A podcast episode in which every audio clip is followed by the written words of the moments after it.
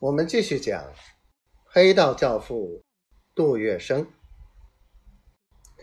但是除了耍鬼立功之外，黄金荣办事还是特别卖力认真，而且拒收客商和有钱人的红包。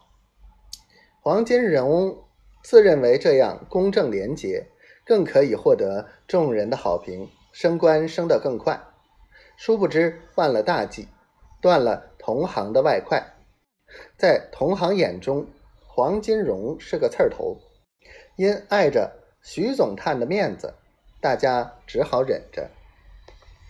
转眼到了圣诞节，照规矩，包探行都要去法国巡捕总探长办公室里拜年。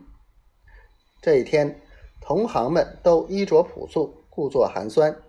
以表示平时两袖清风、公正廉洁，但是黄金荣却穿着一身簇新的绛紫色缎袍，湖色一字金的绸马褂，派头十足。可是不知怎的，这位平时对他另眼相待的徐总探见他神气活现的颇为不顺眼，便生硬地对黄金荣说：“小黄。”你今天穿的挺帅气的嘛？嗨，穿一套新衣也值得这么大惊小怪的吗？黄金荣大咧咧的回答，态度颇有些傲慢。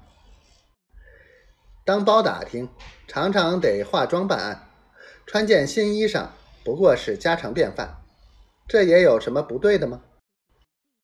徐总探懂中国话不多。再加上黄金荣苏州口语极重，他的话总探只懂了一半。再看他这副神气，还以为他在顶撞。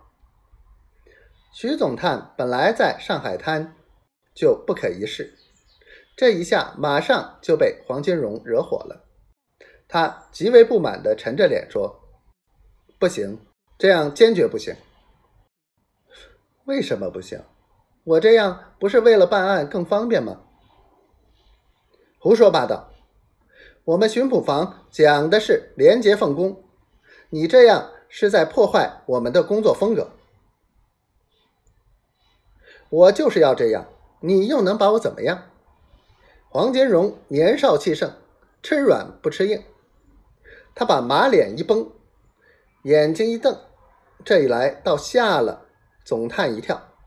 他后退几步，恶狠狠地说：“我看你是不想在这里干了。”说对了，大爷不伺候了。说罢，黄金荣从袋里掏出巡捕卡，往台子上一丢，一个转身夺门而出。